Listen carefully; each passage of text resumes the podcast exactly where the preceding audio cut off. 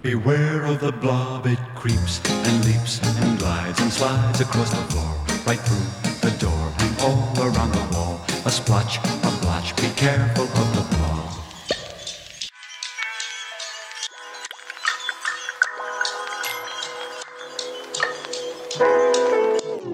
Le blob. Blob. Blob. Un blob sauvage. blob, je sais pas. Le blob. Je Oui, sais oui, j'en plein. C'est. Et quoi, c'est réellement un organisme Le blob. Extension du domaine des luttes. Et des imaginaires. Une émission de la Maison du Livre en partenariat avec Zara ASBL et Radio Panique. Émission numéro 4. Comment nommer une créature dont on ignore à quel règne elle appartient? Ni animal, ni végétal, ni champignon. Physarum polycéphalum, tel est son nom. Un nom scientifique qui fleure le laboratoire, l'exclusion des non-initiés. On l'appelle aussi blob, terme plaisant hérité d'un film de série B et qui a rendu notre créature populaire. Les scientifiques eux-mêmes ont adopté cette appellation, peut-être parce qu'elle facilite la publicité pour leurs recherches. Si l'astronaute Thomas Pesquet avait emmené des Physarum polycéphalum dans la Station spatiale internationale, on en aurait sans doute moins parlé. Le terme blob n'est pas genré, il est en tout cas non binaire, puisqu'on recense quelques 750 types sexuels distincts. L'état de la recherche ne permet pas de déterminer s'il existe des discriminations ou des rapports de domination entre ces types. Il est néanmoins permis de penser que les multiples combinaisons offrent au blob une garantie d'indifférence, voire l'occasion de joyeuses explorations dans le respect mutuel. On observe du reste une certaine adelphité entre les blobs. Pour celles et ceux qui l'ignorent, le mot adelphité est l'équivalent générique de fraternité et sororité sans connotation de genre. Serait-ce un abus de langage de prêter à un être unicellulaire des intentions, un caractère, un comportement? Les éthologistes n'hésitent pas à parler au sujet des blobs de prise de décision, évaluation des risques, expression de variabilité individuelle, particularité géographique. Comment trouver les mots pour décrire une créature irrémédiablement muette qui ne ressemble à aucune autre? Et si, lorsque nous parlons du blob, nous parlions de nous-mêmes? Le blob, c'est aussi le nom de l'émission qui raconte l'extension du domaine des luttes et des imaginaires. Pour ce quatrième épisode, il sera question des mots, de leur multiplication, de leur confrontation et de leur intégration. En compagnie des linguistes Marie-Ève Damar et Michel Francard, des anciens professeurs de français et auteurs d'un spectacle sur l'orthographe Arnaud Hout et Jérôme Piron, et avec une interview de Rosa Gasquet des Lézards Urbains. Bienvenue à cette table ronde où nous allons parler de la langue, du droit ou du devoir de la renouveler. Cette table ronde s'inscrit dans un double cadre. D'une part, dans l'exposition Tu vas trinquer San Antonio, qui a lieu pour le moment à la Maison du Livre et jusqu'au 23 juin. San Antonio qui s'est amusé avec la langue sans, la moindre retenue. D'autre part, l'émission, euh, la, table ronde s'inscrit dans l'émission, le quatrième épisode du Blob. Nous allons donc aborder la langue à la fois comme terrain de lutte et comme terrain de jeu. Nous serons sans doute entre Babel et Bablutte. Pour commencer, pour introduire, je propose que Pierre nous lise un texte de San Antonio, un texte qu'il a, une lettre à ses lecteurs qu'il a intégré dans un des épisodes de San Antonio de 65, paru juste après le premier colloque universitaire dédié euh, à San Antonio. Chers vous tous, depuis le temps qu'on se pratique, on a fini par bien se connaître. L'univers saint-antonien que causent les journaux, on se l'est enfin mis au point. Et on a une façon bien à nous maintenant de se parler et de se comprendre. Il a fallu du temps. Because, tous les tordus qui m'ont précédé s'étaient caillé la laitance à la grammaire, le vocabulaire et tout le binks littéraire. Entortillés, serrés nous étions tous, pas moyen de broncher. Ils nous tenaient à merci, les boy scouts du bon langage, les archers du principe participe passé. Il n'y avait pas moyen de faire des gosses à la langue, comme dit Escarpite, car ils nous auraient embastillés tout de suite pour crime de lèse littérature. Défense de déposer des néologismes dans la cour sous peine d'amende. Ils avaient Voltaire à portée de la pogne pour nous l'asséner. Fallait donc y aller à pas de loup. les feintés en canard se glissaient à la sournoise sous couverture policière. On a fait une arrivée en chemin de fer. En investissant les gares. On s'est assuré des alliés sûrs, les jeunes de chez nous, sans lesquels rien ne se fait ni se défait. Célébré dans les revues à grande gamberge, acclamé par les profs de faculté qu'il est maintenant Sana, créateur d'un nouveau langage à ce qui paraît, avec du génie plein la musette, Beru, Matan, Rabelais, Chaos, on assiste, c'est officiel. Grâce à mes petits copains, on a conquis presque tous les bastions. Les madames visionneuses, les croulants, les super intellectuels, le bas clergé, la haute finance, les gangs petits et le commerce de gros. Il n'y a plus qu'un coin de bourgeoisie cubénite qui renacle encore et qui s'enferme dans les cagouins pour me savourer. Et puis, of course, les illustres écrivains, pour qui la concordance de temps compte davantage que l'émotion du mot ou la vigueur de la phrase. Patience, on les annexera aussi, je te promets. On va leur faire péter au nez la langue française à tous ces pis froids, ces pis tristes, ces pis peu. C'est une fière luronne, les gars, cette langue française. Seulement, elle en a marre d'être respectée. Elle s'engourdit, se stérilise. Elle aimerait des claques sur les fesses, comme toutes les vraies femelles. Une bonne entrée en matière pour les, différents sujets que nous allons aborder. Alors, euh, San Antonio, c'est quelqu'un qui a aussi inspiré un de nos invités, Arnaud Hout. Tu es un, ancien professeur de français et tu as à l'époque travaillé pas mal avec tes, élèves autour de Rabelais, de San Antonio, des textes de rap. Vous vous êtes, je crois, beaucoup amusé euh, avec la langue. Est-ce que tu peux nous, nous, relater un peu ces expériences et, et, voilà comment vous avez joué et avec San Antonio et avec les mots? Tout à fait, oui. Bah, en fait, il se trouve que euh, quand on, moi, j'ai récupéré, je récupérais les élèves en, cinquième, j'étais dans un, institut technique et professionnel, donc c'est des élèves qui avaient déjà eu parfois des déconvenus avec le cours de français, qui, qui avaient déjà été partiellement réorientés, euh, notamment parfois à cause de problèmes de français. Et euh, il se trouve que la, la, théorie des registres de langue qu'on enseigne encore euh, assez régulièrement, qu'on enseignait en tout cas encore assez régulièrement en primaire à l'époque, euh, avait beaucoup configuré dans la tête de mes élèves l'idée qu'il y avait des bons mots, qu'il y avait des mauvais mots, et que euh, les bons mots c'était ceux de l'école, et que les mauvais mots c'était ceux qu'ils qui utilisaient à la maison, en famille et ailleurs. Et donc l'idée c'était un peu de les réconcilier aussi avec, avec leur propre langue, et, et voire même avec des langues qui n'étaient pas les leurs, mais qui étaient plus... plus plus local, plus vernaculaire, plus euh, populaire, plus, plus, enfin diverses en fait. En gros, de leur montrer qu'il n'y avait pas de registre, euh, qu'il n'y avait, enfin, avait pas une de hiérarchie réelle entre les registres de langue, que la langue variait sociologiquement, historiquement. Euh. Et donc, du coup, bah oui, San Antonio, c'est une fourmilière de, de mots qui, qui, ne leur ressemblaient pas, puisque c'était pas leur époque, évidemment, pas du tout, mais qui pouvaient euh, les faire rire, les faire rentrer là-dedans, euh, notamment dans le parallèle avec Rabelais, qui lui-même avait la même attitude par rapport aux mots, c'est-à-dire qu'on travaille Rabelais, mais on, je, leur faisais, je leur faisais lire un San Antonio au choix, donc ce qui était pratique aussi, puisqu'il y avait quand même un, un choix assez colossal. Et, et après, on essayait de voir un peu le travail sur le vocabulaire qui passait aussi par la langue de, Céline, de, enfin je veux dire tout ce travail sur la langue, il y a une, vraie tradition française dans ce rapport à, la liberté lexicale. Et euh, oui, ça les amusait pas mal, et puis ça m'amusait surtout moi beaucoup aussi, parce que c'est quand même l'essentiel quand on est prof, c'est que si on ne s'amuse pas, ben, on n'amuse pas les élèves, et donc ça n'a pas beaucoup d'intérêt. Et, euh, et euh, l'idée, c'était aussi de pouvoir les faire tremper dans quelque chose qui relevait, et c'est là qu'on voit le rapport aussi avec le, en fait, je m'étais rendu compte assez vite qu'ils écoutaient du rap, effectivement, à l'époque, et ils écoutaient toutes sortes de rappeurs. Alors moi, j'étais pas nécessairement familier de cette musique-là, mais euh, le partage passait par là, c'est-à-dire que le vocabulaire qui venait de leur pratique langagière, euh, quand on le valorisait, tout d'un coup, on se rendait compte qu'ils ils s'intéressaient plus au mien. C'est-à-dire que plus je m'intéressais à leur vocabulaire, plus ils s'intéressaient au mien. Et donc, il y avait un, un exercice qu'on faisait, par exemple, c'est qu'on avait un cahier de vocabulaire, comme dans tous les cours de français. Hein, donc, on, à l'examen oral en fin d'année, je les interrogeais sur des mots de vocabulaire qui étaient apparus dans le texte ou dans, les textes qu'on avait étudiés.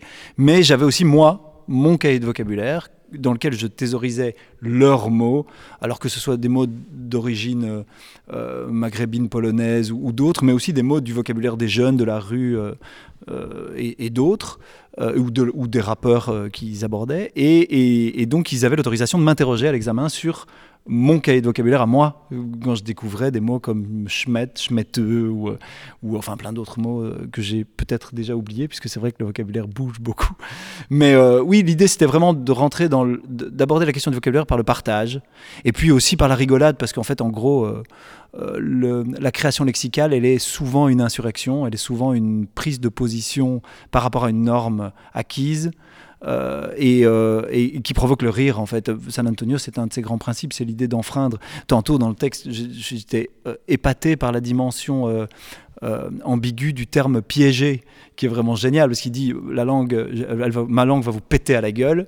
Euh, donc c'est comme si la langue était piégée de San Antonio et d'une certaine manière il récupère le stigmate du piège qui est un dans la langue française on a le piège de français. On sait bien que les profs ont tendance à s'amuser avec les dictées, la grammaire à piéger leurs élèves. Et donc j'adore cette idée que San Antonio dise attention, moi aussi je vais vous piéger avec ma langue qui a une autre sorte de piège plutôt libérateur, presque terroriste j'ai envie de dire, dans, dans, le sens sentiment où il résiste à, à un système global. Je trouvais ça vraiment fascinant comme texte. Donc voilà, je, faisais ça avec mes élèves et je m'amusais beaucoup. Et eux aussi, enfin j'espère. Disons que les, les, les me disaient qu'ils s'amusaient beaucoup. je taille une bavette sur un banc avec le gars Frédéric Dard. Il a le rire d'un dieu et cette malice dans le regard. Me parie un kilo d'or contre l'ardoise d'un alcoolo. Que la mort est une belle gare, c'est qu'elle lit du San Antonio. Euh, le hip-hop a changé. Euh, c'est un, style qui évolue tout le temps, c'est ça son intérêt. Euh, il est devenu beaucoup plus musical, plus mélodique. Euh, et, et, on est dans une esthétique maintenant qui est qui est peut-être moins moralisatrice. Ça raconte quand même la réalité des quartiers, mais de manière peut-être plus subtile, plus poétique finalement, peut-être plus introspective aussi, quoi. Je donne un exemple. Il y a une phrase de PNL, donc voilà, PNL, vous connaissez, qui dit le miroir est net, mais le visage est brisé. J'ai l'impression qu'on est un peu à l'époque du haïku en, rap, c'est-à-dire euh, qu'on doit concentrer euh, les phases. C'est-à-dire que les instruments de maintenant permettent pas de faire des grands textes très longs. Il y a plus de vide, c'est plus chanté. Donc du coup, on doit faire des, hum, de la poésie plus concentrée, quoi. Donc on enlève euh, des mots, on enlève, par exemple, Booba dans les c'est lui qui a commencé, il enlève euh, tous les articles, voilà, donc c'est plus crypté, c'est plus dense en fait. Je traîne dans la cité bourrée de vis. J'ai la bouche pleine, pourtant je dois goûter le vide. Le miroir est net, le visage est brisé.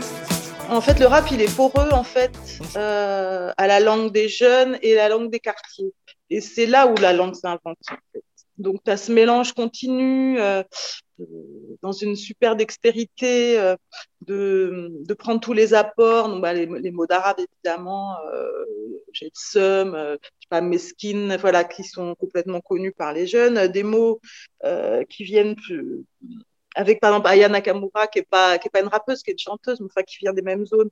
Tu as tout le retour des mots rom, romani, euh, Pouki, Poucave. Euh. Moi, j'aime beaucoup les mots anciens qui sont remis. Euh, par exemple, le mot charbonné, en fait. C'est super l'histoire du mot charbonné. Ben, charbonné, c'est les charbonnages, c'est le travail difficile, c'est la mine à la base. donc, charbonner, c'est travailler dur. C'est un mot qui était perdu. Et puis ensuite, charbonner, ça a été je vais au charbon, je vais dealer, en fait. Voilà, je vais au charbon.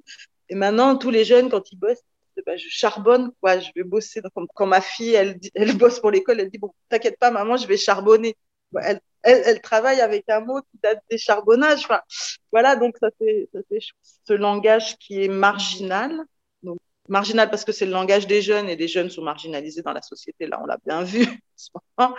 et, euh, et c'est le langage des, cités, des quartiers populaires. Donc, c'est une langue qui est deux fois marginale. Et ce que fait le rap, en fait, c'est qu'il la popularise puisque le rap est la musique la plus écoutée. Donc euh, maintenant, même les, jeunes des classes moyennes euh, parlent comme en cité, parce qu'en fait, c'est devenu le dictionnaire, le, rap est devenu le dictionnaire à projeter la marge au centre. Ça peut être mi-figue, mi-raisin aussi, parce que maintenant, tu as les, les, les, jeunes euh, classes moyennes qui s'habillent en pauvre. Il y a à la fois une revanche et à la fois, on sait très bien que la facture, elle, reste, et que certains peuvent s'habiller en pauvre, mais ils ne le sont pas, tandis que d'autres le sont. voilà, ça, ça, le clivage reste, mais en tout cas, c'est un lieu de créativité évident. C'est un, un, un, espace, c'est là où ça se passe. Nous allons maintenant donc venir à notre sujet, ce qui fait évoluer la langue. Il y a évidemment des, phénomènes sociétaux qui peuvent la faire bouger, et là je crois que nous en, vivons un, euh, énorme. Euh, Michel Francard, vous êtes euh, professeur émérite à l'UCL, vous êtes depuis un petit temps maintenant chroniqueur pour le journal Le Soir, vous faites une chronique dédiée aux mots, et vous êtes aussi impliqué dans pas mal de réseaux qui réfléchissent sur l'évolution de la langue. Est-ce que vous pouvez nous, dire quelques mots de ce qui fait évoluer la langue en termes de phénomènes de société? Puisque vous avez fait allusion à la pandémie actuelle, je dirais qu'effectivement, c'est certainement un de ces épisodes de, crise qui oblige la société à trouver des mots adaptés à la situation qu'elle vit. Mais je vais quand même répondre en deux temps. Donc j'abonde d'abord dans ce sens-là, pour dire qu'effectivement, on a assisté depuis euh, deux ans maintenant, un peu plus d'un an en tout cas, à une création lexicale avec de nouveaux mots, de nouvelles formes, de nouveaux sens. Donc ça, c'est la création assez classique, hein, des mots comme Covid, comme déconfinement, comme vaccinodrome par exemple, ou bien alors des, sens nouveaux. Hein, vous avez par exemple distanciation qui est devenue une dissociation non plus brechtienne, mais sociale, mieux physique si vous préférez.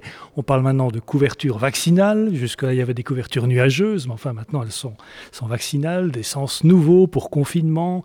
Et aussi, phénomène intéressant, des, mots techniques qui existaient déjà, mais au fond, ils dormaient dans, les dictionnaires, euh, dans les catégories techniques. Hein. Donc, par exemple, comorbidité, par exemple, c'était pas un mot qu'on utilisait tous les jours. Gel hydroalcoolique, euh, non plus, hein, bien entendu, ou geste barrière, etc., etc. Donc, ce, cette création classique, elle a eu lieu, je viens d'en citer quelques exemples, et certainement on ne peut pas la nier. J'ajoute qu'il y a eu aussi, parallèlement à ça, toute une série de créations sur le mode humoristique. C'est le mode qui nous permet de mieux vivre quand même dans des circonstances aussi dramatiques. Hein. Donc vous vous souvenez sans doute des coronapéros pour les coronaviversaires, les coronatitudes, les personnes coronasceptiques, les covidios, les covidiers, la mélancovid, etc., etc. Il n'y a pas de doute que dans cette deuxième catégorie, il y aura beaucoup plus de déchets que dans la première, ça c'est sûr. C'est pour conforter l'idée qu'effectivement une crise augmente le nombre de vocabulaire, de, de, mots de vocabulaire dans une langue. Mais par ailleurs, je crois que c'est important de voir ça à l'échelle de plusieurs siècles.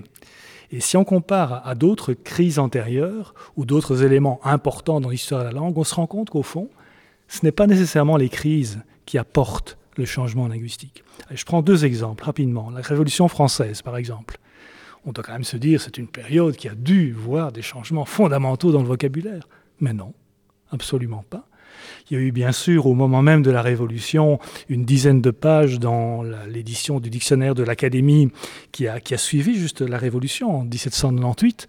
Mais de toute cette, cette dizaine de pages, qu'est-ce qu'on a retenu? On a retenu des mots comme guillotine, comme vandalisme et guerre d'autres. Autre exemple, la guerre 14-18, la Grande Guerre, avec ce fameux argot des poilus. Ah, on en a beaucoup parlé, San Antonio, on est dans, le bain là, ici. En fait, cet argot des poilus, il n'est pas né pendant cette guerre. En fait, c'est la guerre qui a révélé un argot qui était en train de se construire avec des influences à la fois d'un français général, mais aussi d'un français plus provincial, etc. Et donc j'ai envie de, de, dire que les, les, grandes évolutions, en fait, se font avec plutôt des phénomènes sociétaux du type exode rural, industrialisation, développement de technologie de l'information. Et ça, ce sont des processus qui ne durent pas quelques mois, mais des dizaines d'années. Merci. Alors, je voudrais maintenant te donner la parole, Marie-Ève Damar. Tu es euh, docteur en, langue et lettres, professeur à l'ULB et professeur d'expression écrite en particulier.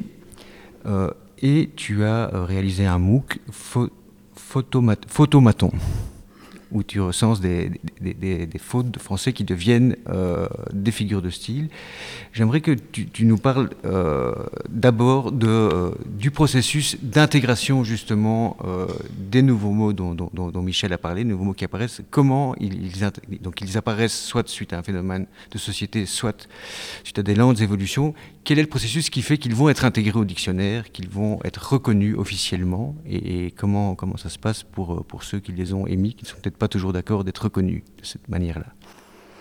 Oui, en effet, Mathieu. Donc, tu parles du processus de lexicalisation, c'est-à-dire l'implantation progressive d'un nouveau mot dans l'usage. Donc, le nouveau mot, le néologisme, au départ, donc c'est un mot qui n'existe pas, donc n'a pas de valeur officielle.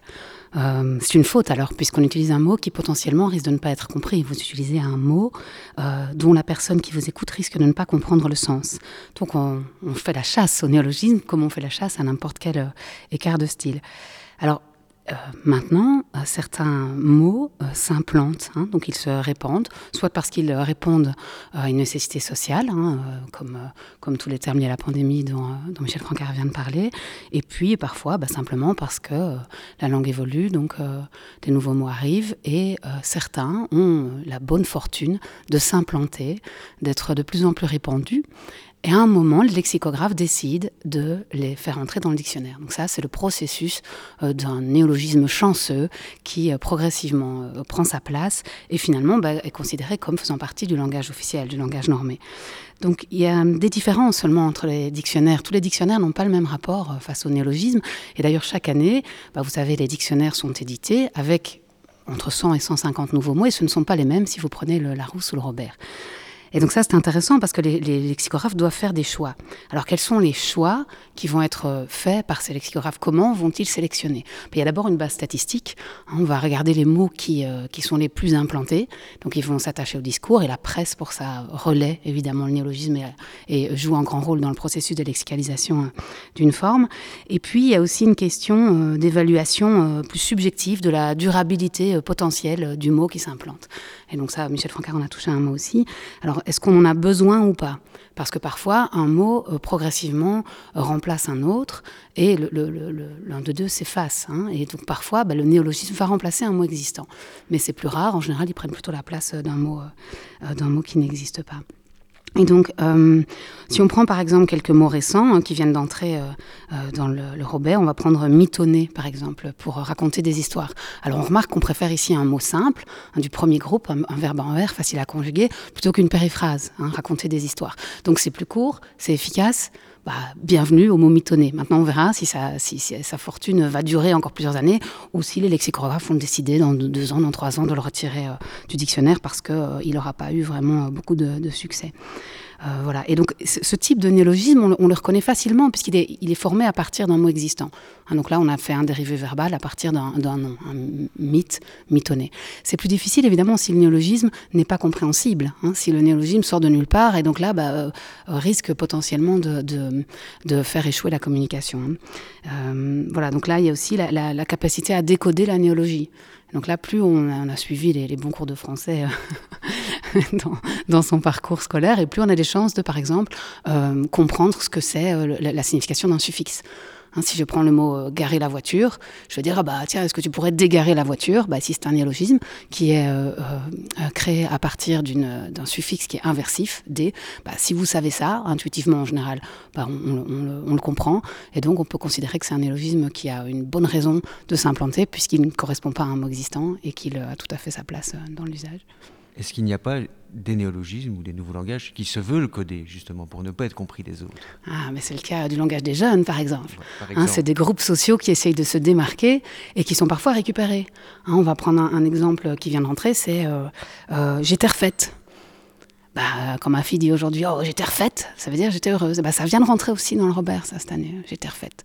Et donc ça c'est typiquement un, usage qui est un, un, petit peu original et qui est utilisé, je veux dire, par les jeunes pour se démarquer et, euh, qui euh, bah, s'implante et finalement est récupéré par la norme. Et ce qui est peut-être pas le but au départ, hein, parce que beaucoup de langages créés par des groupes sociaux euh, sont créés dans le but justement de, de créer une rupture avec l'ordre établi. Et donc s'il y a une récupération par la norme, ben, il y aura de nouvelles formes, encore peut-être plus créatives, pour échapper à cette récupération. Et donc là, il y a presque quelque chose de politique dans le fait de, se positionner linguistiquement avec des néologismes.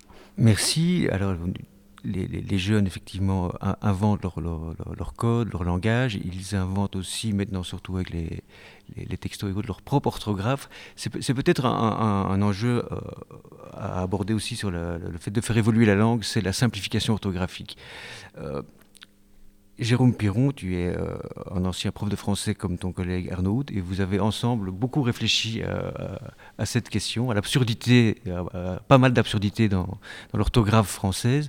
Vous en avez créé euh, la convivialité, la faute d'orthographe, qui est à la fois un spectacle et un, livre. Et donc, euh, je pense que tu as pas mal de choses à nous dire sur les enjeux d'une simplification orthographique et d'une évolution de la langue dans ce sens-là.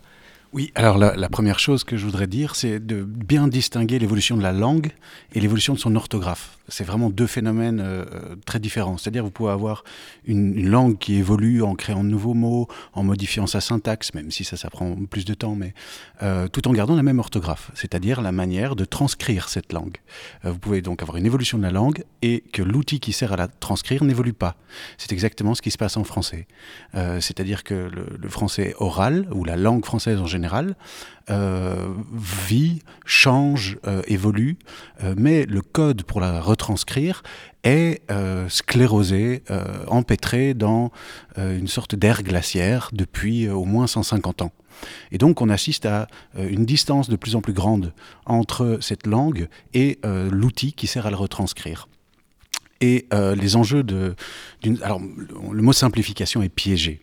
Euh, parce que quand on dit simplification, on a l'impression que l'intention avec laquelle on modifierait l'orthographe, ce serait de rendre ça plus simple. Euh, c'est pas du tout le cas. Euh, la simplicité, elle est la conséquence d'une amélioration de l'orthographe. Donc l'objectif, ce n'est pas de rendre les choses plus simples parce que ce serait trop compliqué. Ça, c'est un peu prendre les gens de haut. Euh, non, l'objectif est d'être rigoureux avec l'orthographe elle-même. Parce que quand on l'observe en profondeur, euh, on constate qu'elle recèle plein de, de choses qui peuvent être remises en cause. Et euh, pour moi, l'enjeu principal euh, d'une amélioration de l'orthographe, euh, il y en a beaucoup, hein, mais moi celui qui me tient le plus à cœur, c'est quand on se retrouve dans la situation, quand à peu près tout le monde, je pense, s'est retrouvé un jour dans cette situation, où un enfant pose la question, tiens, mais pourquoi? Pourquoi on écrit ça comme ça? Et on est très embêté. Et on a beau être quelqu'un qui aime expliquer, qui, qui, veut développer l'esprit critique, etc., on en est réduit à un c'est comme ça, parce que. Et pour moi, une orthographe améliorée serait une orthographe où les raisons pour lesquelles les choses s'écrivent comme elles s'écrivent sont accessibles à l'intelligence des gens. C'est-à-dire qu'on doit pouvoir comprendre pourquoi un mot est écrit comme il l'est. Et on pense souvent que les mots sont écrits de cette façon pour de bonnes raisons parce qu'on ne les connaît pas. Et effectivement, il y a plein de raisons qui sont bonnes. On peut avoir envie de mettre des traces étymologiques par exemple. personnellement, ce n'est pas, pas une des raisons que je préfère, mais même si on prenait cette raison-là, euh, c'est mal foutu. Euh, les traces ne sont pas mises de manière logique. Par exemple, euh, vous avez un H à choléra et vous n'en avez pas à colère alors qu'ils ont la même étymologie. on devrait mettre un H à mécanique et, mettre un F à nénuphar, un I à style et ne pas mettre de, de D à poids si on voulait vraiment respecter l'étymologie. Mais on peut faire une autre réforme, une réforme qui irait plus dans le sens de l'oral, euh, qui irait plus dans le sens de la retranscription des sons. Euh, mais ce sont des choix, mais quels que, soient les, choix, il n'y a pas de, cohérence globale dans le système. Et c'est pour ça qu'on ne peut pas l'expliquer. Elle était une fois dans un royaume lointain, très trop lointain, quoi, nommé la matriarcate. Une cardinale à la robe rouge.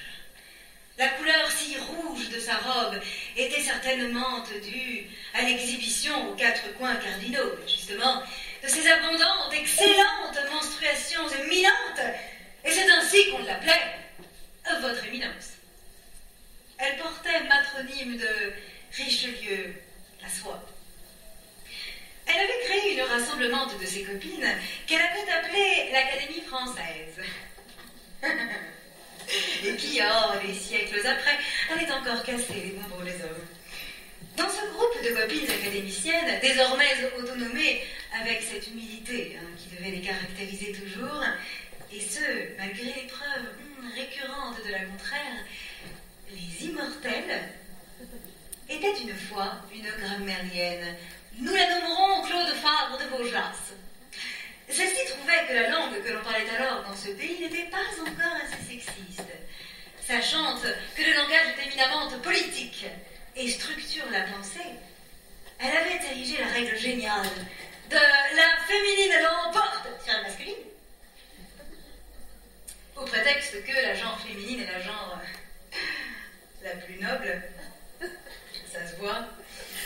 Argumente irréfutable, hein, c'est l'honnête, vous en conviendrez. Ainsi, fille de la règle de proximité, désormais, pour euh, bien parler française, l'on se devait de dire les femmes et les hommes sont belles.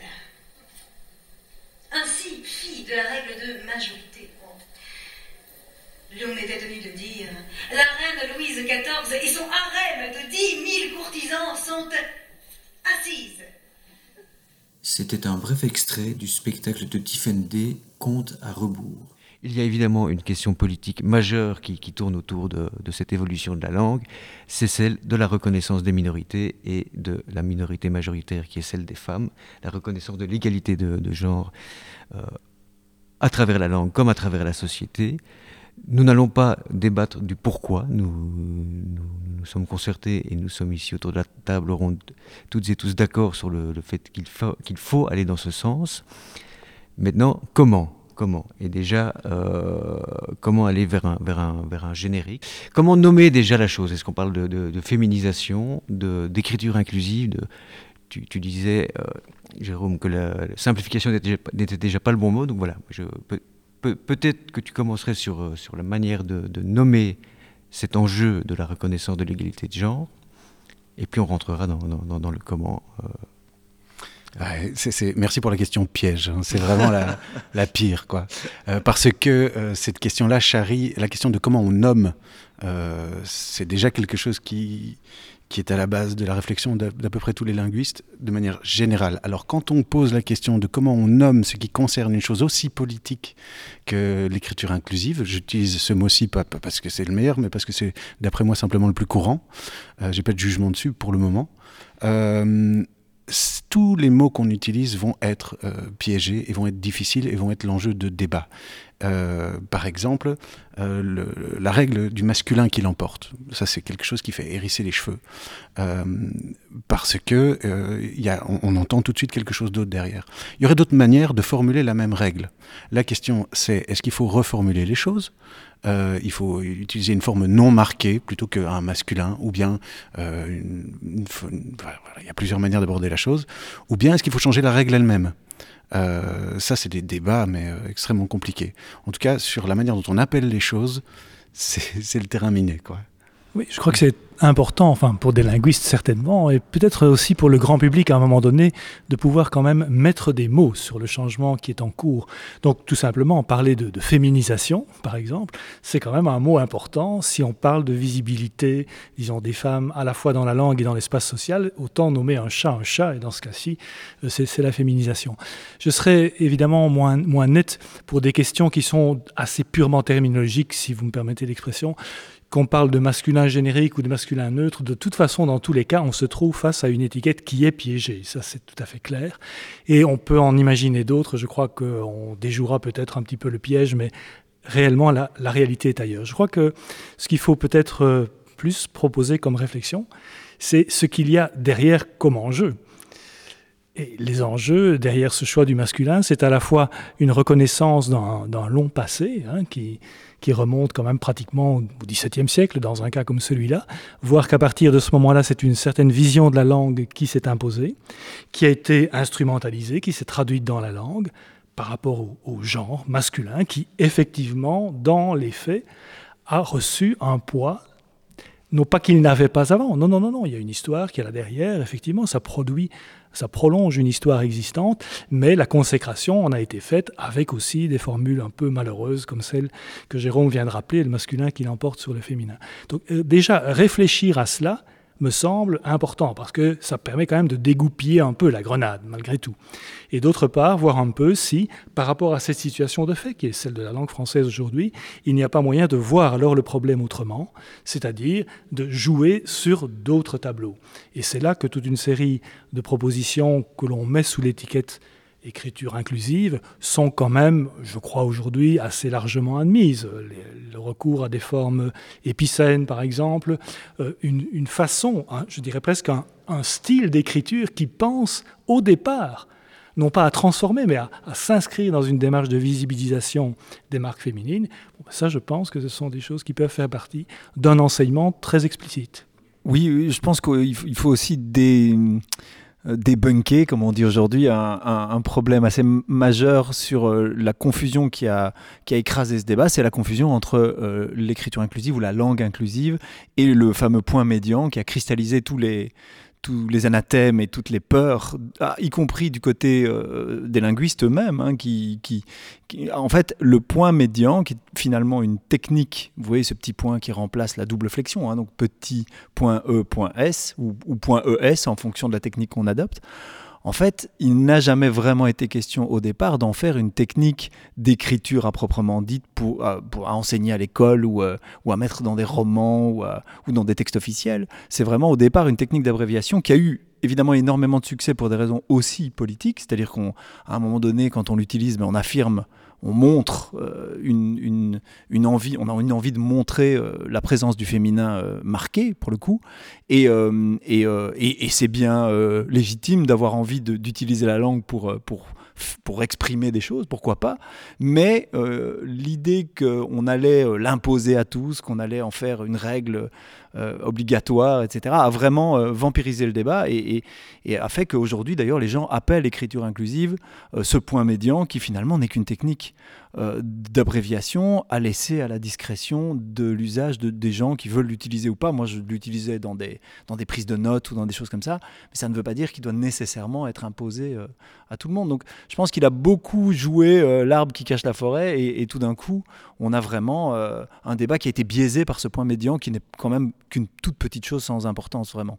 Moi, personnellement, je trouve que c'est, euh, sont des débats intéressants parce qu'ils permettent de faire parler de la langue et euh, de, voir combien les résistances des francophones sont grandes quand il s'agit de, de, faire des évolutions, surtout quand elles paraissent peu naturelles parce qu'elles viennent pas de la langue elle-même. Elles viennent de revendications euh, sociologiques qui sont tout à fait légitimes, comme je pense on est tous d'accord pour le, pour le dire mais qui, euh, dans les faits, sont euh, parfois euh, difficilement applicables. Et donc on parle beaucoup de l'applicabilité de ces, nouvelles règles et du fait que bah, elles sont appliquées parfois de manière pas tout à fait homogène, parfois au sein d'un même texte, et qu'on peut finalement, pourquoi pas, envisager de, jouer avec ça aussi. Ce sera peut-être un petit peu subversif encore une fois, mais pourquoi pas se dire, voilà, je peux mettre cher et cher collègue ou cher et cher étudiant, et puis après, bah, adopter le masculin générique parce que je trouve que c'est plus simple dans la suite du texte. Eh bien, ça, dépend si on décide d'être attaché à une espèce de, cohérence graphique ou pas. Je crois que là, ce serait peut-être une piste pour, pour sortir en fait de, ces débats, parce que si vous obligez les gens à le faire, déjà, ils n'ont pas envie de le faire. Hein. Et donc finalement, bah, on a l'impression qu'on est pas dans un combat contre ici la, visibilité des femmes, mais plutôt contre des changements de la langue qui paraissent peu naturels euh, à l'ensemble des francophones. Juste rappeler aussi que, quelles que soient les évolutions récentes, donc notamment dans le secteur de la féminisation, euh, il y a une distinction importante qu'il faut rappeler, euh, qui a été d'ailleurs évoquée déjà ici, mais entre les usages individuels sur lesquels il n'y a absolument aucune pression officielle et alors certains usages de type plus administratif, par exemple, où là, il peut y avoir des arrêtés, par exemple de la Fédération Wallonie-Bruxelles, qui à un moment donné demandent que l'on applique la féminisation dans les documents administratifs. Donc c'est là aussi un bel enjeu de débat. Hein. c'est euh, comment est-ce que des, décrets ministériels ou autres peuvent ou non faire bouger les choses. Je me souviens quand on a lancé la féminisation, c'était donc en 93-94, c'était le Conseil de la langue française à l'époque, il y avait eu des débats passionnés, euh, aussi passionnés qu'actuellement autour du, du, point médian, et aujourd'hui je vois que tout ça c'est assez. Mais ce qu'il y avait d'intéressant dans la démarche de l'époque, c'est que l'arrêté, le décret de la communauté française à l'époque, demandait que l'on ouvre la perspective, donc que l'on donne la possibilité de pouvoir utiliser cela. Tandis qu'aujourd'hui, on constate pour le moment un phénomène inverse. Donc les, différentes mesures récentes, prises notamment par le ministre Blanquer, vont en sens complètement inverse. C'est interdire l'usage de ce qu'il appelle l'écriture inclusive, mais en réalité, c'est le point médian, comme on l'a bien rappelé. Il y, a déjà des, points de débat plus globaux qu'on va garder pour la fin, mais j'aimerais qu'on rentre quand même un peu plus dans, le détail. Bon, on a parlé des points médians qui ont vraiment focalisé l'attention et qui crispent euh, beaucoup de monde. On a relativisé en disant que l'idée n'est pas de généraliser l'usage. Euh, Michel, tu parlais aussi de, au sein même de, des règles actuelles de, rendre la femme plus, visible dans, le texte. Moi, j'aimerais que, d'autres s'expriment sur voilà, d'autres techniques qui sont proposées, euh, l'accord de proximité, l'alternance. Qu'est-ce que, vous en pensez? Est-ce qu'on serait, est-ce que vous êtes un peu d'accord avec cette idée de Marie-Ève qu'on peut on pourrait choisir chacun, chacun euh, au sein d'un texte, passer d'une forme à l'autre. Euh? Bah, la, question de, base, c'est d'abord quel texte, dans quel contexte? C'est-à-dire qu'à partir du moment où on est dans des textes officiels, il, faut, il y a un enjeu de clarté, il y a un enjeu d'accessibilité, de lisibilité. Qui, et, puis bah, la qualité d'une communication s'évalue toujours à l'aune du rapport entre l'émetteur et le récepteur de cette communication. Et donc, je pense que euh, l'utilisation, par exemple, euh, d'accords de, proximité, ou même la variation qu'on pourrait introduire dans euh, différentes techniques à adopter qui ne se voudraient pas nécessairement cohérentes, mais en fonction de la personne à qui on s'adresse, on pourra tout à fait le faire comme un acte de, de, création, de militantisme, voire même de, variation euh, délibérée. Mais euh, dans certains autres contextes, euh, la, normativité, l'idée d'avoir une norme. Moi, je prends toujours l'exemple de l'orthographe, par exemple. Euh, ce qui est intéressant, c'est que euh, autant il y a un usage de la langue orale qui est assez mobile et que, tous les gens qui veulent infléchir l'usage oral par décret, en général, on, sait que ça, ça n'est pas toujours très efficace. C'est-à-dire que les gens parlent quand même toujours un petit peu comme ils veulent de toute façon. par contre, pour l'orthographe, ben, on a l'orthographe qu'on enseigne à l'école en général, et donc on a peu d'usage, c'est-à-dire que les gens vont rarement faire varier l'orthographe de base euh, délibérément euh, en, se disant bah, tiens c'est ma liberté de le faire. Donc, donc je pense qu'avoir une certaine cohérence dans le code qu'on enseigne et surtout avoir un code enseignable, un code accessible et un code bien pensé en amont par des gens qui connaissent l'ensemble des formes par exemple, des linguistes ou autres, c'est plutôt profitable à l'enseignement d'avoir un code unique. après on peut enseigner la variabilité de la norme aussi aux gens en leur disant mais on a un code unique pour communiquer si vous voulez avoir facile et euh, avoir facile de cette formidable expression donc avoir facile. Euh, moi j'ai facile d'écrire avec ce code là et, euh, et si vous voulez varier vous avez aussi le droit parce qu'on n'est pas là non plus pour enfin il y a la norme de l'école mais il y a d'autres normes qui, se côtoient. Et donc je pense que c'est important d'enseigner à la fois des normes et à la fois la liberté qu'on peut prendre dessus alors peut-être une relance pour, pour Marie-Ève parce que c'est un sujet que tu as abordé euh, à, propos des néologismes. Moi, si, je fais un accord de proximité, comment euh, m'assurer que mon destinataire ne va pas prendre ça pour une faute d'orthographe? Bien là, euh, ça fait référence à ce qui vient juste d'être dit, c'est que la, la, construction du sens, elle se fait toujours par co-construction de l'émetteur, le récepteur, en passant par, par le code et le canal et le message. Donc voilà, ici, si vous ne décodez pas de faute, est-ce qu'il y a une faute? Si vous décodez la faute, bah, c'est parce que vous pensez potentiellement qu'il y en a une. Est-ce que vous allez vous dire que cette faute est intentionnelle? Auquel cas, ce n'est plus une faute, parce que personne n'a envie de faire de faute. La faute, par définition, c'est quelque chose qui est à éviter, qui est à proscrire, qui, qui, fait, qui vous fait passer pour quelqu'un qui ne maîtrise pas bien la langue. Et on sait combien c'est important de maîtriser la langue pour l'intégration sociale, donc c'est assez nécessaire. Mais donc si, euh, la personne, si personne ne décode la faute, la faute n'existe pas. Moi, ce que je trouve intéressant dans ce que tu dis, c'est que dans le décodage commun d'une faute qu'on accepterait tous les deux dans la communication comme une, euh, une licence ou une liberté qu'on se donne, on a pratiquement une définition de l'humour qui lui-même fonctionne absolument de la même façon, c'est-à-dire la possibilité d'enfreindre ensemble une règle qu'on sait euh, problématique, mais, mais qu'on enfreint euh, de bon cœur et, librement. Et donc l'expression de la liberté passe par, là. Donc j'ai l'impression que dans le néologisme lui-même, si on le partage, bah, il y, a, y, a, une définition de l'humour, ce qui fait le lien évidemment dans l'œuvre de San Antonio. J'adore euh, ramener au sujet euh, principal, je trouve ça super classe, de, de, de, voir que bah, l'humour lui-même est une, une, manière de faire des néologismes intellectuels d'une certaine manière. Toute la nuit, j'ai entendu mon chromosome en plus, qui tournait en rond dans ma case en moins. Et le matin, je me réveille avec une envie irrésistible de tuer quelqu'un. Fallait que je tue quelqu'un. Mais qui tuer? Je disais qui tuer? Non, enfin, qui tuer? Non, pas qui tuer dans le sens qui tue, toi qui cherches qui tuer. Hein? Ou dis-moi qui tuer, je te dirai qui tuer. Oh ben qui j'étais, ben qui j'étais, je le savais. J'étais un tueur. Et un tueur sensible. Enfin, il fallait que je tue quelqu'un, j'avais personne à m'apporter. Ma femme était sortie. J'ai dit, je vais tuer le premier venu. J'ai dit, je vais tuer le premier venu. Je prends mon fusil sur l'épaule, je sors. Et sur qui je tombe, le hasard fait bien les choses. hein. Sur le premier venu. Il avait aussi un fusil sur l'épaule, il avait un chromosome en plus aussi. Il dit Salut, toi le premier venu. Ah, j'ai dit non, pour moi le premier venu, c'est vous. Il me dit non, je t'ai vu venir avant toi. Et de plus loin. Il me dit Ça t'ennuie pas que je te tutoie Il me dit Je te tutoie et toi tu me dis tu. J'ai dis tu es insulteur, il va me tuer. Je lui dis Si on s'épaulait mutuellement.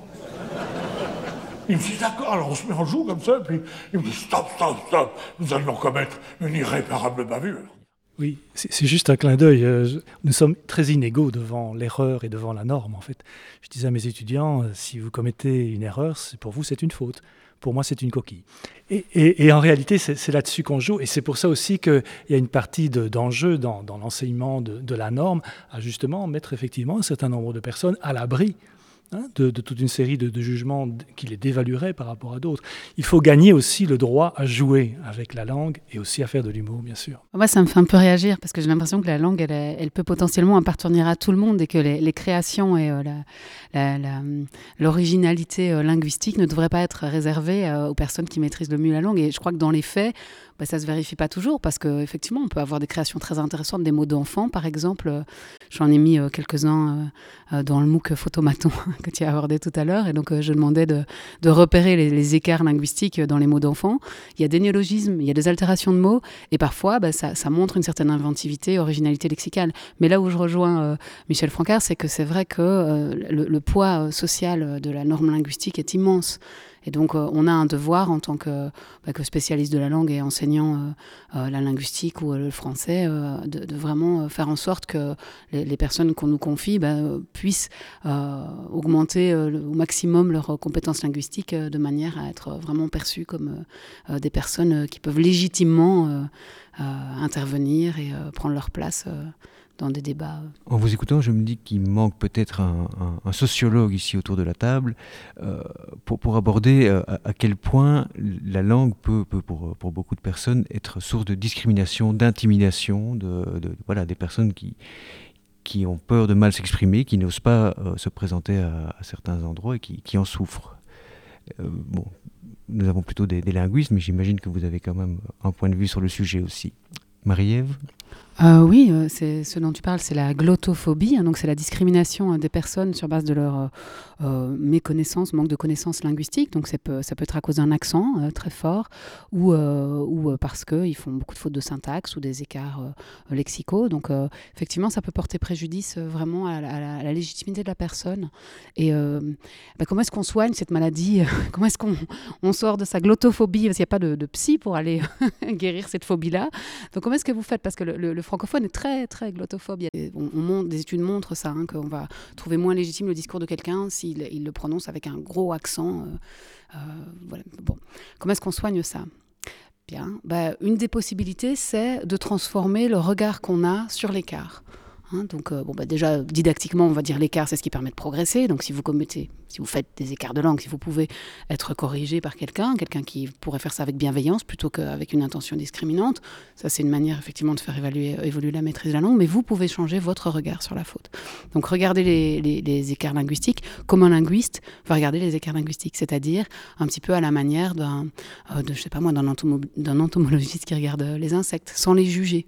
Donc regardez l'écart linguistique comme étant quelque chose potentiellement qui vous fait réfléchir. Et puis ensuite, bah, les considérer comme des phénomènes linguistiques intéressants, hein, qui témoignent effectivement d'une langue en circulation qui n'est pas toujours celle qui est normée. Et donc si on a ce regard qui est un regard plus linguistique que normatif, hein, plus euh, descriptif, avec une certaine curiosité linguistique, eh bien on va plus regarder les écarts de la même façon. La francophonie est sans doute le domaine linguistique qui a le rapport avec une norme unique qui est le plus centré de tous les univers linguistiques que je, que je connais en tout cas. Et cette centration se fait par rapport à quelque chose qui est nommé, là c'est très clair, c'est le français de France, mais encore plus souvent le français de Paris. Alors rien que dire que la norme c'est le français de Paris montre à quel degré de, de mythonicité on en est arrivé. Parce qu'il suffit d'aller deux jours à Paris, on aura vite compris qu'effectivement, le français de Paris, c'est un mythe. Et donc, ce qui se passe, c'est que par rapport à cela, vous avez deux possibilités. Soit vous vous dites qu'en fait, vous êtes en pleine adéquation avec cette norme euh, mythique que vous croyez donc posséder et en même temps qui vous distingue des gens qui ne la possèdent pas. Soit vous constatez que cette norme vous échappe, ce qui est bien normal puisque c'est un mythe, mais par ailleurs, vous pensez qu'il y en a qui se la sont appropriées. C'est ça, en fait, le phénomène plus général d'insécurité linguistique. En fait, c'est de projeter vers d'autres une légitimité linguistique que vous vous refusez à vous-même. Et fondamentalement, des, stratégies comme celle de voir la langue autrement, ce sont des stratégies absolument indispensables d'une part, mais que j'appelle parfois des stratégies de compensation par rapport à une euh, vraiment une attitude de, de suggestion et d'auto-dévaluation de ses propres pratiques. Donc euh, un, des, un des mots d'ordre, c'est bien à un moment donné de réconcilier ou de concilier les francophones avec leur langue maternelle. Cette légitimité nous, nous, ramène au, au, tout début de la discussion au texte de San Antonio qui justement parlait du fait que lui, jugé écrivain illégitime, a atteint une certaine légitimité en, en 65 et puis encore plus après.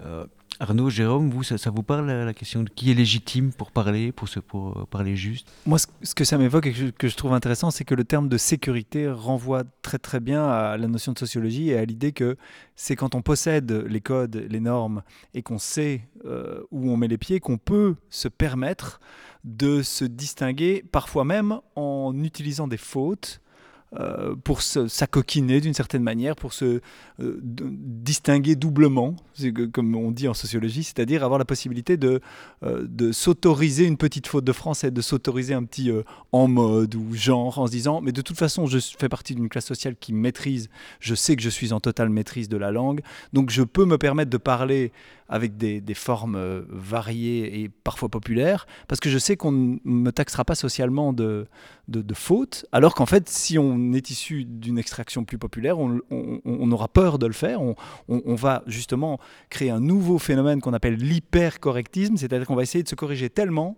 qu'on va finir par faire des fautes. Et des fautes d'hypercorrection, c'est tous les gens, par exemple, qui euh, accentuent les, liaisons, parce qu'on sait que les liaisons sont une marque de distinction en français hein, quand on les met aux, aux bons endroits et donc on a des gens qui, qui, parlent en disant euh, il, est, il est important de, de, mettre ces feux de signalisation pour voir, mais également pour être vu. Et donc euh, c'est ce qu'on m'avait dit à mon permis de conduire, parce que la personne qui me faisait passer mon permis de conduire avait ce sentiment de, de, besoin de mise en valeur par la langue. Euh, on, entend souvent ça aussi dans le français de la, police ou, de, gens qui essayent de, marquer, de surmarquer leur, euh, leur, qualité linguistique, mais qui malheureusement, n'ayant pas directement accès à un code euh, lettré, le font un peu n'importe comment et se plantent. On appelle ça des hypercorrectismes. Et donc on est vraiment dans une vraie distinction qui fait que ceux qui ont le code peuvent se permettre même de l'enfreindre en fait. Je pense que dans la littérature, il y a parfois un peu de ça aussi. C'est qu'on se dit, on, moi je suis littéraire, j'ai bac plus 5, donc je peux me permettre de faire des mots, euh, d'inventer des mots, de faire des fautes, etc. On dira que ce sont des licences poétiques, alors qu'en fait, si c'est quelqu'un d'extraction populaire qui le fait, on appellera ça des fautes. Donc c'est problématique. Il y a quand même une chose dont on n'a pas encore parlé, et peut-être peut-être je ferais mieux de ne pas en parler du tout, euh, c'est l'Académie française. euh, peut-être on aurait dû la laisser de côté là où elle mérite vraiment de, de rester. Euh, mais voilà, je suis désolé, j'évoque ce, ce, nom qui, qui, est, que j'aimerais laisser dans une boîte au fond d'un trou, qui joue ce rôle de gardien du temple. Euh, et qui, en fait, euh, avec ce, ce, ce, rôle de gardien, fait croire au temple fait croire en l'existence de ce mythe euh, d'un Français de référence unique euh, dont elle euh, serait garante euh, et qui, par sa simple existence, par le, le simple discours qu'elle tient, par exemple, on peut, euh, on peut lui écrire en demandant euh, est-ce que ça se dit? Est-ce que c'est -ce correct? Euh, Elle publie elle-même des listes de dites ceci, mais ne dites pas cela. Euh, et donc, elle a vraiment ce rapport normatif euh, qui fait croire en l'existence d'un français pur, d'un français parfait, d'un français unique, euh, cohérent, euh, c'est-à-dire totalement centralisé et qui crée tous les phénomènes dont on parle, l'insécurité linguistique, la glottophobie et aussi une espèce de sentiment de supériorité dans le respect de cette norme mythique. Il faut dire aussi que cette Académie française du Quai Conti est vraiment quelque chose de très franco-français. Hein. Tout d'abord, on, on, constate, en tout cas moi ça me frappe, euh, vu non presque de l'extérieur en tout cas, euh, combien il y a une différence entre son rôle officiel qui est presque nulle. Hein. Donc la, la, seule fonction officielle de l'Académie française, c'est de valider les propositions de néologie dans les domaines terminologiques. C'est la seule chose. Pour tout le reste, elle n'a absolument aucun pouvoir. Or, on entend en France surtout, mais aussi dans d'autres pays francophones, l'idée que l'Académie, en fait, régit l'usage. Bon. Et au fond, plusieurs personnes en viennent à dire, mais voilà, qu'est-ce qu'on en fait de cette académie qui coûte cher en plus aux Français, paraît-il? Euh, Certains disent, mais pourquoi ne, pas l'ouvrir aux francophonies en général, etc. J'ai envie de dire, je crois que non, il ne faut, surtout pas commencer à vouloir ajouter des francophones à l'intérieur de cette institution-là. Il faut bâtir un autre type d'institution. Parce qu'il existe quand même des académies qui fonctionnent bien. Donc l'Académie de la Crusca, par exemple, est une académie qui, en fait, propose pour la langue espagnole toute une série de, de, réflexions, d'études de l'usage, qui suit la langue, qui ne veut pas nécessairement la régenter, qui se préoccupe aussi des autres formes que la langue prend dans d'autres pays, en Amérique du Sud, etc. Donc qui joue vraiment son rôle. Elle, elle accompagne les, les, locuteurs, elle documente les usages, et elle essaye un petit peu de voir ce qui bouge à gauche, à droite, et dans l'ensemble des pays où la langue est pratiquée, Amérique du Sud comme, comme Europe, etc. Donc il y a des institutions qui réellement font du bien aux utilisateurs des langues et à ces langues en particulier. Je crois que c'est plutôt vers des modèles comme cela qu'on pourrait s'orienter plutôt que de revivifier une vieille dame qui finalement est bien tranquille là où elle est. On ne reprendra pas la fin du texte de, San Antonio. Euh, il, est, le moment est venu de, de conclure. Je il me semble que euh, cette conclusion tourne autour d'une relativation de la norme, mais pas de son évacuation. La norme n'est finalement peut-être pas si, figée, si unique que ça, mais il en faut, et de l'importance de la liberté, mais de la liberté par rapport à une norme et peut-être un, troisième mot qui revient beaucoup, c'est le contexte. Moi, c'est le mot contexte sur lequel j'ai envie de, de, rebondir parce que ça me semble vraiment être la chose que je rêverais de voir étudier plus à l'école. C'est la langue en contexte. Euh, le problème, c'est qu'on a tellement de problèmes de grammaire et d'orthographe à résoudre à l'école, euh, ça prend tellement de temps, de place dans le cours de français, qu'il y a presque plus de place pour faire véritablement de la langue, c'est-à-dire comment on crée du sens, comment on l'articule, comment on l'enrichit, comment on le développe. Et cette question ne peut être abordée qu'en contexte. Et justement, quand vous faites de la grammaire, quand vous faites de l'orthographe, vous étudiez toujours hors contexte. Vous mettez une phrase au tableau et pour savoir s'il faut accorder ou pas, vous n'avez besoin de rien d'autre que ce qui se passe à l'intérieur d'une seule phrase. Alors un peu plus tard, on fait du texte euh, et on, étend ça au paragraphe, mais euh, les contextes de, communication sont multiples, euh, c'est beaucoup plus vaste, c'est beaucoup plus grand que, tout ça. C'est inscrit quand même dans les programmes de français de tenir compte des contextes, mais je trouve que l'enseignement de la langue gagnerait énormément à ce qu'on montre comment c'est le contexte qui joue le plus enfin on va pas faire des concours, mais joue euh, comment ce contexte joue sur le sens. Merci beaucoup pour cette euh, table ronde euh, passionnante, évidemment euh, trop courte par rapport à toutes les portes que nous avons ouvertes, mais, mais je pense qu'il y a déjà de quoi réfléchir et de quoi donner envie de jouer avec la langue et de la faire vivre. Merci également à Pierre, Julie, Mélanie et Christian de la Maison du Livre, à Noé et Thibault du Xara qui nous accompagnent techniquement et joyeusement, à Radio Panique qui nous diffuse gracieusement. Nous nous quittons avec une chanson de Kassem Wapalek qui rappe slam comme un orfèvre avec le sens et les sons des mots.